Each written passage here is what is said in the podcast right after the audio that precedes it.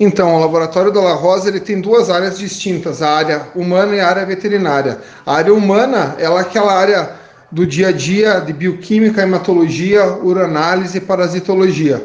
Nós fazemos os exames do cotidiano e exames toxicológicos também para renovação de CNH, para admissional demissional. A parte veterinária nós também temos na central em Catanduvas, onde tem um médico veterinário lá e nós levamos o material para análise em Catanduvas.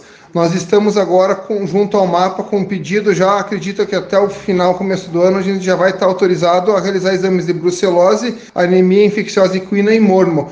Para o município de Três Tiras interessa muito a parte da brucelose. Então nós estamos já com o pedido junto ao Ministério da Agricultura, devido à pandemia teve um atraso, mas logo nós vamos estar com essa autorização. E fazemos exames uh, hematológicos, bioquímicos para animais também. Já estamos com as portas abertas à população.